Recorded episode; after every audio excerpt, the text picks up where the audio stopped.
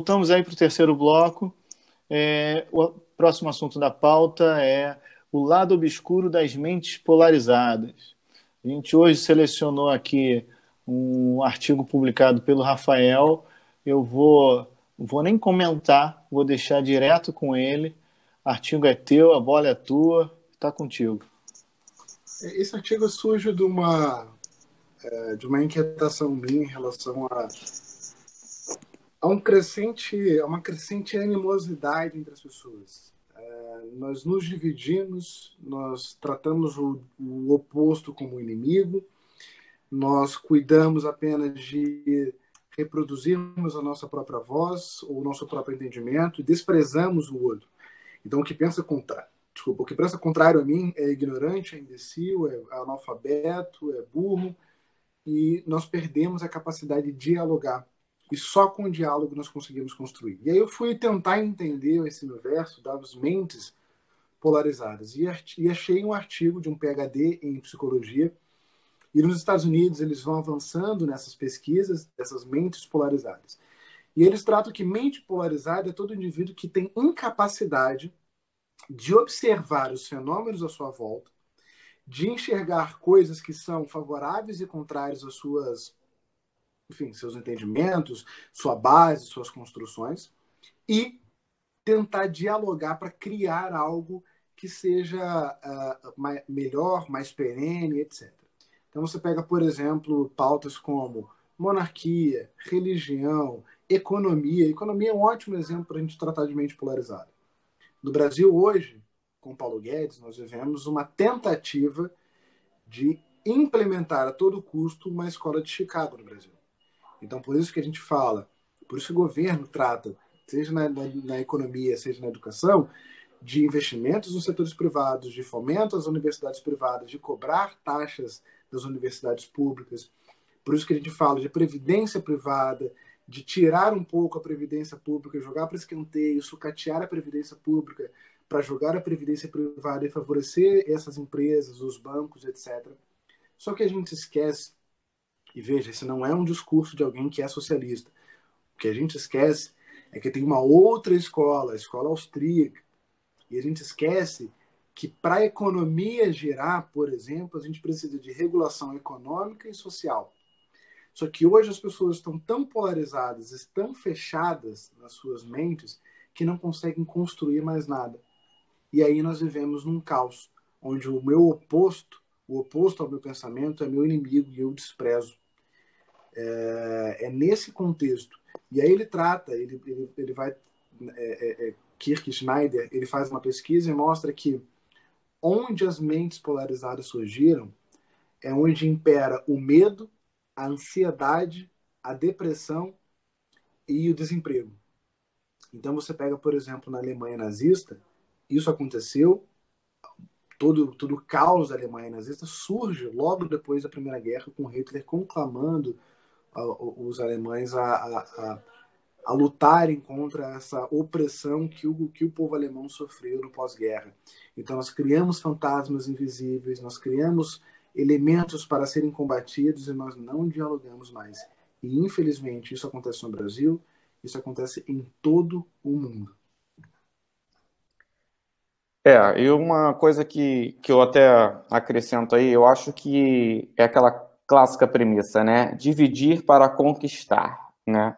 Eu vejo que esse jogo da polarização, é, ele começou aqui no Brasil, né? Eu vi muito nitidamente durante o governo próprio PT, é, que no caso fomentou uma polarização de nós contra eles bacana, e depois chegou o Bolsonaro jogando esse jogo aí de uma forma. Isso eu estou trazendo para o cenário político brasileiro.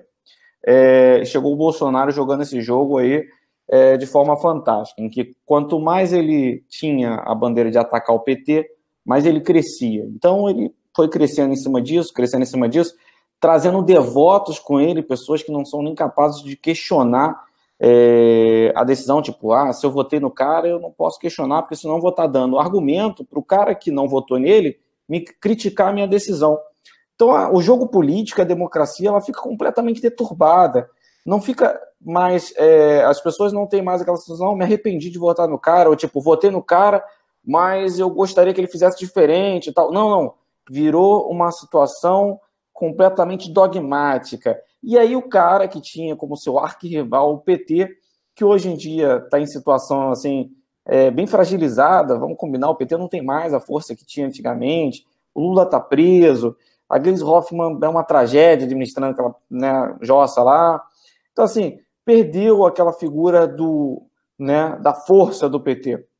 Então, o Bolsonaro, para poder continuar cativando, ele vive de usar fantasma para meter medo dos seus devotos. Ele fala no caso do, do Foro de São Paulo, do, do Fidel Castro, do Lula, das Farc, de, de, de tipo.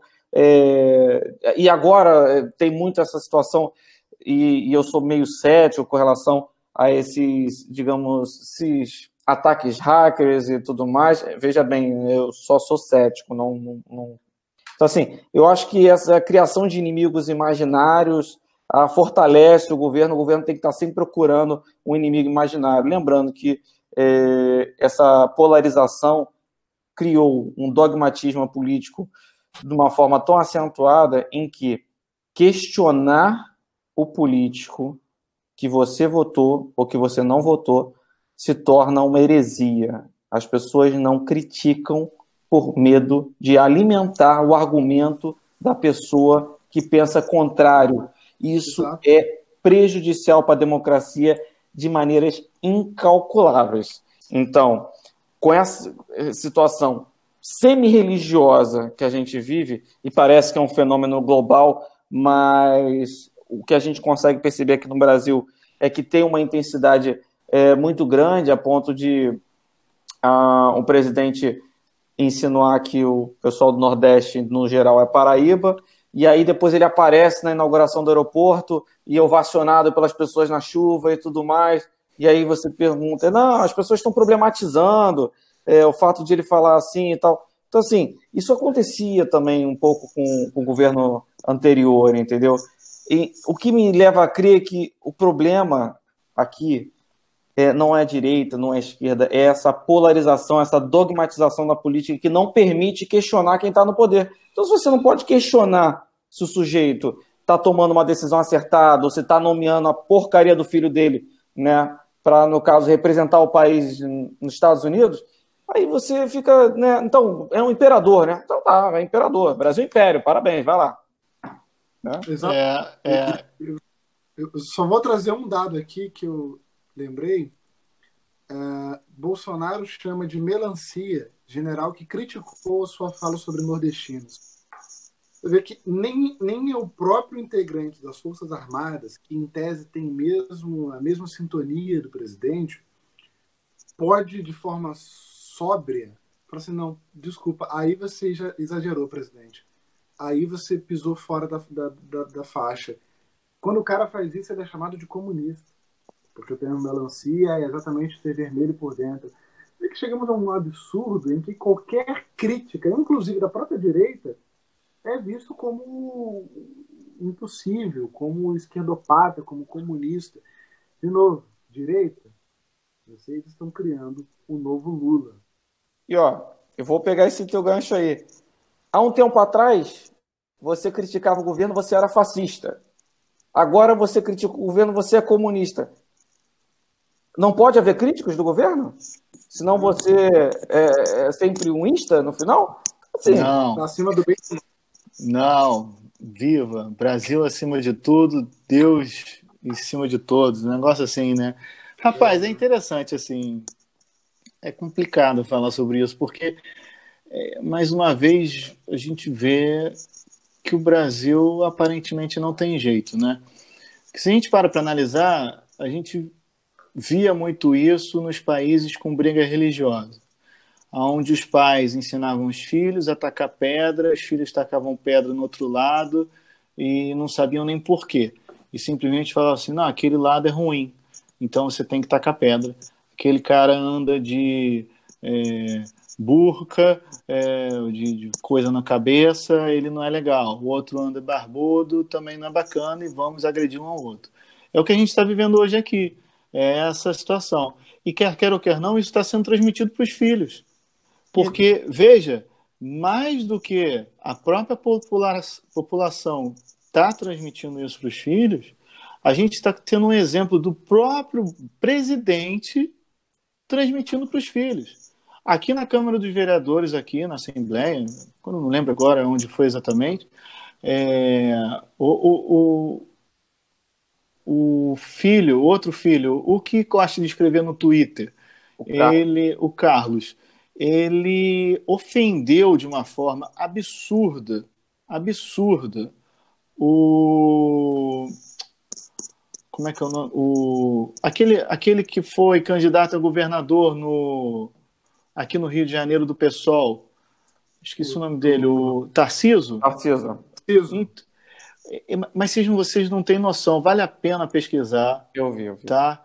Eu, eu não sou nem um pouco de direita, nem um pouco de esquerda, nem um pouco. Rafael às vezes implica comigo, mas ele sabe que eu não sou. É, de um lado e de outro, ele, ele implica dos dois, ele fica me provocando. E, e assim, é, é ridícula a cena desse rapaz ofendendo esse, esse outro político. É ridícula. Ele chama de gordo, ele fala que tem que ir para Venezuela para fazer regime. Ele tem, é, é ridículo. É, é ridículo. A... É a polarização mais idiota, porque a polarização religiosa ela ainda tem um fundamento essa polarização política ela é ridícula, porque se você pergunta para um eleitor do Bolsonaro que troca a foto do Facebook pela, da pessoa pela foto do Bolsonaro, se você pergunta para ele alguma coisa de política, ele não vai nem saber responder. É, Mas, ao mesmo tempo, ele vai te chamar de comunista se você criticar o governo. É, é, é ridículo isso o debate político no Brasil se tornou quinta série A versus quinta série B, entendeu? É esse o nível do debate político. Sim, exatamente. Eu fiquei exatamente. muito tempo acreditando que, pô, isso é falta de educação, isso é falta de ensino básico, isso é falta de conhecimento.